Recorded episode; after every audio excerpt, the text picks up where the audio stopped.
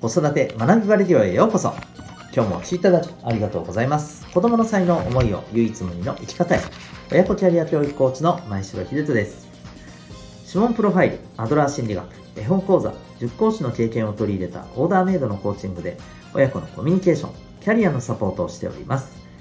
また、オンラインサロン、ともいくパパの学び場というパパのための交流、学びの場も運営しております。このチャンネルでは、共働き子育て世代の方を応援したいという思いで、子育て、キャリアに役立つ情報やメッセージを毎日配信しております。本日は第406回になります。ポッキーの日から、えー、感じたこと。そんなテーマでいきたいと思います。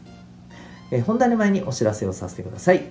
えー、お子さんの持っている強み才能を伸ばしたい。えー、そんな思いで日々子育てに向き合っているママさん、パパさんいらっしゃるかと思います。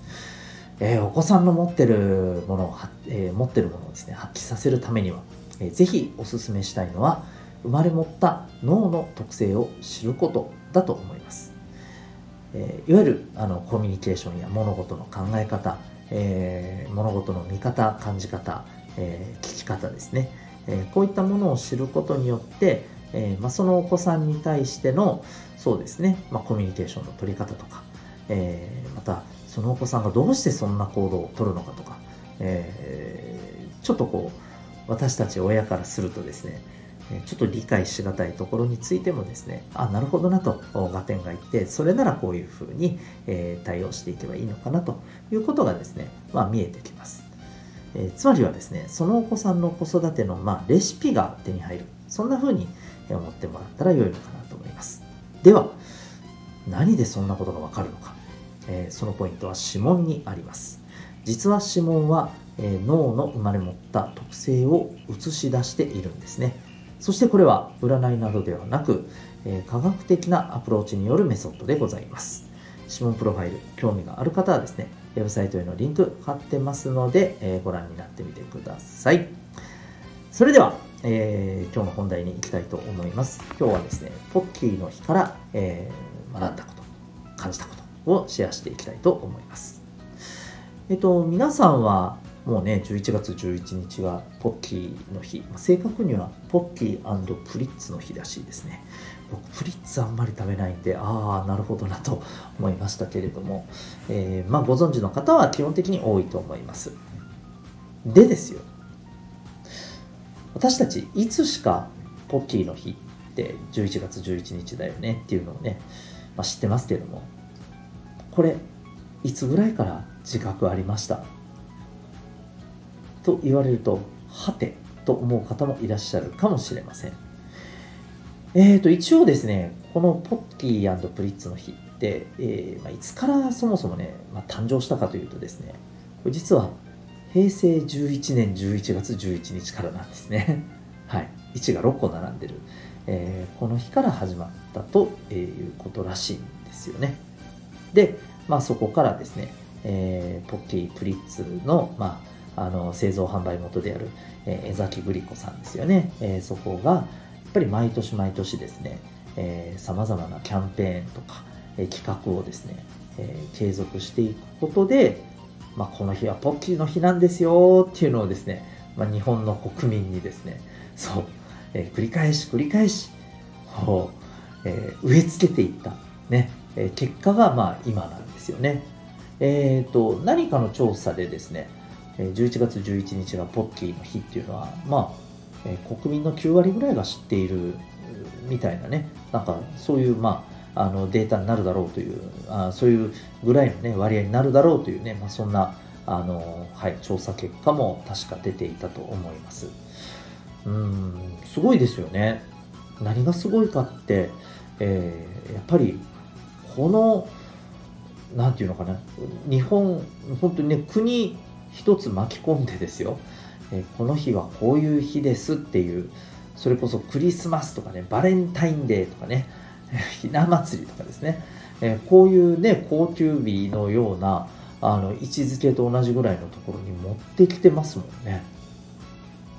ね、もちろん学校が休みになってるわけではないですけど、まあ、ある意味認知としては、ね、もう普通に今日はこの日だよねってね、ポンとみんなが出てくるぐらいの、えー、ところになった。もうな、ある意味、習慣化を超えて文化になってますよね。うん、で、まあ、やっぱりですね、そこに至るまでにはですね、えー、並々ならぬやっぱりね、努力があったみたいなんですよね。うん、例えば、あの、まあ、今で言うとですね、えー、やっぱり SNS も活用して、えー、なんかこう、えー、ツイッターでね、やっぱ投稿して、で、えー、まあ、そのいい投稿に対してね、やっぱりこう、あの表彰するみたいなね、うん。えー、で、表彰もこれもね、なんか賞金が出るみたいですよね。うん。そんなことだったりですね。あるいは、えー、そう、ポッキーかプリッツかみたいなね、そういう、いわばちょっと対決的なね、えー、感じで、まあ、アンケートを取ったりとかですね。うん。なんか様々なね、やっぱりちょっとゲーム性的なものも取り入れた、えー、多くの人を巻き込んで楽しもうっていうね、本当にあのー、お祭り的なね、感じにしていって、で、まあ、その繰り返しがね、やっぱりこう、あの、ここまで定着するに至った、やっぱりこの、えー、企業努力だと思うんですよね。で、思うに、これ大事なことって私たちがやっぱりお子さんにね、えー、繰り返しやっぱ伝えていかないといけないしそこにはまあ遊び要素とか、うん、そういうものも加えながらですねでとにかく1回2回でね伝わらなかったからダメだって思うのではなくてですね、えー、繰り返し繰り返し繰り返し、えー、もうあの本当に少しずつ少しずつね浸透していけばいいやぐらいなつもりでですねえやっていくことが大事なんじゃないかなというふうにね思います。うん、だからまあえっ、ー、と平成11年ですよね、えー、1999年だったと思うんですよ。だからもう23年。おいおい23年もかかるのかよっていう かもしれませんですけど。まああの大げさじゃなくですね本当に、えーね、何日か行ったけど全然身につかないとか何ヶ月も言ってるけど身につかないとかですね。いやそういうことではないんじゃないかと僕は思うんですよ。で特にやっぱりこう、えー、て言ったらいいのかな。まあ人生においてこういうことは絶対大切にしてほしいみたいないわゆるあのー、自分の生きる上でのね座右の銘じゃないですけど、うん。えー、生きる上での自分のモットーみたいなものになってくるとですね